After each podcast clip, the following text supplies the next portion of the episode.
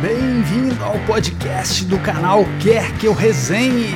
As melhores resenhas de discos você encontra aqui, aqui, aqui,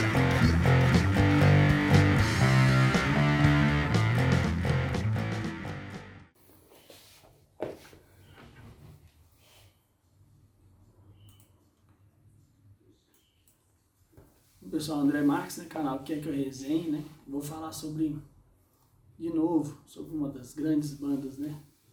Para mim, Prefab Sprout.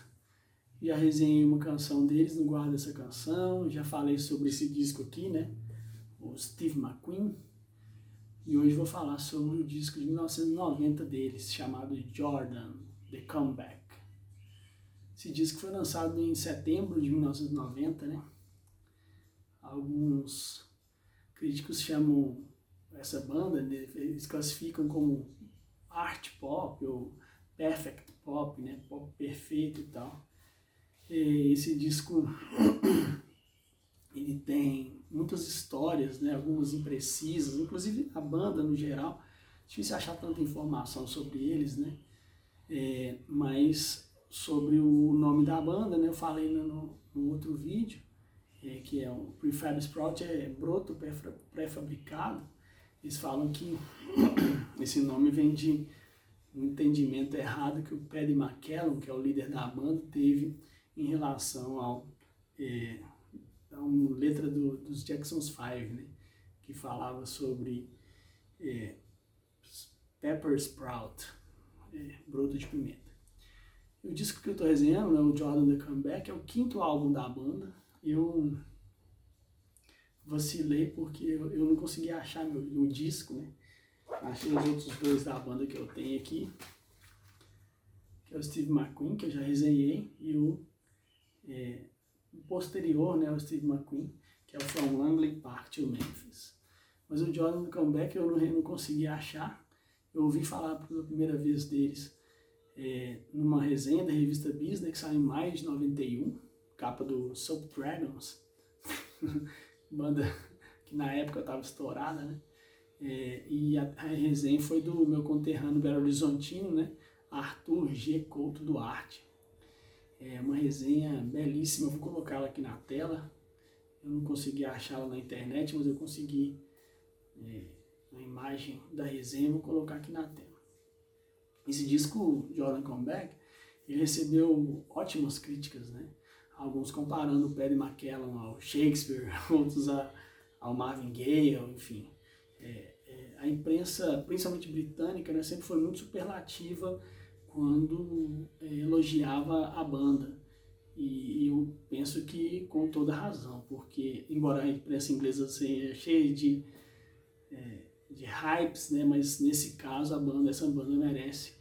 É, eu já contei na outra resenha. Nas outras resenhas que eu falei sobre eles, eu já falei a minha história com, em relação à banda, então vou deixar também na descrição as duas resenhas que eu fiz é, sobre eles. Também no final do vídeo dá para clicar lá e, e ver. Hum, o crítico da Rolling Stone, David Wild, é, na época disse sobre esse disco né, e sobre o, o, o Paddy. Se Brian Wilson, no auge de seus poderes criativos, tivesse passado um ano no estúdio trabalhando em um álbum conceitual sobre o amor, Deus e Elvis, o resultado poderia ter soado como Jordan The Comeback. Alguns dizem que esse disco ele é, era para ser conceitual, outros falam que ele ainda é, né? É, mas o fato é que ele é dividido em três ou quatro suítes temáticas, né? É, ele tem vários, mostra vários humores, tempos e temas, né? É, e, e, era para ser um disco duplo, mas ele é um disco simples, na época, ele surgiu na época do CD, né? Ele é dividido em quatro partes. Um sobre canções mais diretas, né? Uma suíte sobre o Elvis, uma outra suíte meio pop, assim, um medley pop, né? E a última parte é sobre canções, é, de, de canções sobre o envelhecimento, né? É, ele também, esse disco é produzido pelo Thomas Dolby, né? Que também produziu esse descasso aqui, né? Sobre o qual eu já falei. E as canções falam de religião, de perda, de amor, né? É, pra vocês terem uma ideia, por exemplo, uma canção chamada One of the Broken, né? Era cantada sob o ponto de vista de Deus, né? É, alguns falam que ele é muito ambicioso, mas é bem interessante, né? Ela é meio country essa canção.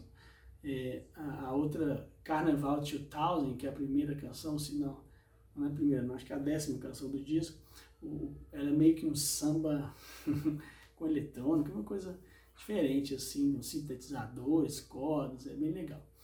É, uma outra canção, a, a canção Michael, né, é, é o, o, tema dela é, é quando Lúcifer é, quer voltar ao paraíso, quer dizer, são letras muito inteligentes e muito perspicazes, assim. Ele, o, o Perry McKellar é um autor muito sagaz, né, além de ser genial compositor pop. É, uma canção chamada Jesse James Symphony e a outra Jesse James Bolero, né, são canções sobre o Elvis, né? É, ele imagina um Elvis recluso, escondido em Las Vegas, mas tentando é, retomar a fama, vamos dizer assim. O Elvis, como eu já falei numa outra resenha, é a grande obsessão, né? Do, do Paddy McKenna, um grande ídolo dele. Ele tem uma canção nesse disco aqui, né? O disco anterior ao Jordan, From Langley Park to Memphis, chama The King of Rock and Roll, né? Que ele faz em homenagem ao Elvis. É, o, o, nessa banda, né, o Prefab, e nesse disco também, eles queriam fazer pop, mas é, é muito inteligente, né? eles fazem pop inventivo demais, né? Que parece simples, porque tem muitos ganchos pop, né? Mas é, eles têm influências do... Um, um, crítico uma vez disse que é, é como se o George Gershwin fosse transportado para a caixa de areia do Brian Wilson, né? É, e aí é, isso faria com que se compusesse esse disco de Jordan The Comeback, quer dizer, apaixonado, filosófico, absurdo, é um disco que não soa como nada que estava sendo gravado ali naquele momento, né? 1990. Esse disco, ele tem um pecado, né? que é a história do, do, do, que acomete os vários discos duplos ou triplos ou discos muito longos.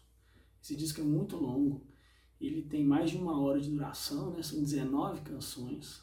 Isso faz com que ele seja legal para quem é fã e tal, como é o meu caso, mas é, tem mais gorduras do que um disco, por exemplo, como esse Steve McQueen, que é um disco perfeito, né? tem 11 canções, só a nata da nata.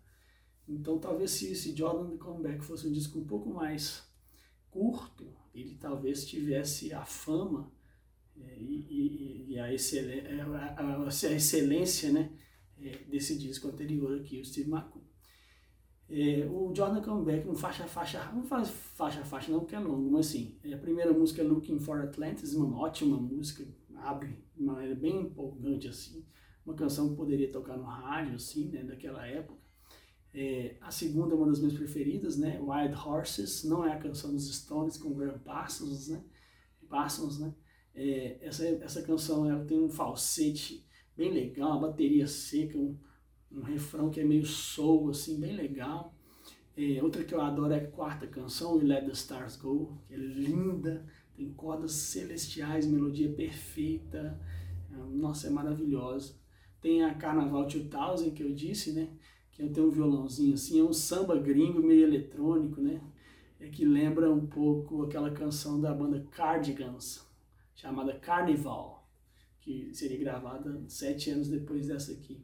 Também lembra algumas coisas que foram gravadas para a trilha daquele desenho animado Rio, né? Você vê que o prefab sempre à frente do tempo, vamos dizer assim. É, tem a, a, a, oitava música James, Jesse James Bolero, tem as cordas exuberantes, assim, fantástica. É, a décima é All the World Loves Lovers, um pop FM, assim, perfeito, adoro. E outras que eu adoro, Ice Maiden, que é uma canção que também lembra a canção de abertura, bem empolgante. Perry Smith, que eu adoro, que é meio jazzy. Uma das minhas preferidas é a décima quarta, chamada The Wedding March, né? É uma canção meio do WAP, né? Você você ouve ser transportado por aqueles filmes, filmes não, né? Lembra dos anos 30, ali, Cole Porter, George Gershwin, lembra daquelas trilhas do Woody Allen, né? Dos filmes do Woody Allen, enfim. E, e tem Mercy, que é a 17 canção, que também é um do WOP, né? Que é linda, uma canção curtinha. E a canção que fecha o disco aí tem no título já, né? Do WOP in Harlem. É, eu comentei brevemente né, minha história com, com o Prefab, eu acho que é sempre bom lembrar, né? Quando eu li a resenha do Arthur G. Couto Duarte, eu não conseguia parar de pensar em como a sonoridade dessa banda seria. Ele, ele escreve de uma maneira tão bonita e, e, e instigante. E me lembra um caso que eu já vi muitas bandas brasileiras dos anos 80 comentando que é, liam a revista Bis, é, não tinham acesso aos discos das bandas que eram resenhadas ali, e aí montavam banda tentando emular um som é, sobre o qual eles só imaginavam, que eles só tinham lido. É o jeito que eles entendiam pela leitura, sem ouvir. E aí, anos depois, é que eles é, iam ouvir a banda. Isso é legal porque é, é instiga a criatividade, né? Muitas vezes, é, se você ouve, você talvez tenha mais influência, mas se você leu sobre, imaginou, você faz o que você imagina, enfim. Isso sempre aconteceu com o pop brasileiro, principalmente é, desde os Mutantes, por exemplo, né? É, e que é uma banda que, que gostava de muitas bandas californianas, mas aí no caso os Mutantes ouviam essas bandas, mas faziam a sua maneira, é uma maravilha, ok? Então é isso, Prefab Sprout, Jordan The Comeback, um grande disco, é, podia ser mais curto, mas ainda assim é um belíssimo exemplar dessa bandaça, ok? Nossas resenhas também estão disponíveis em vídeo no canal Quer Que Eu Resenhe no YouTube.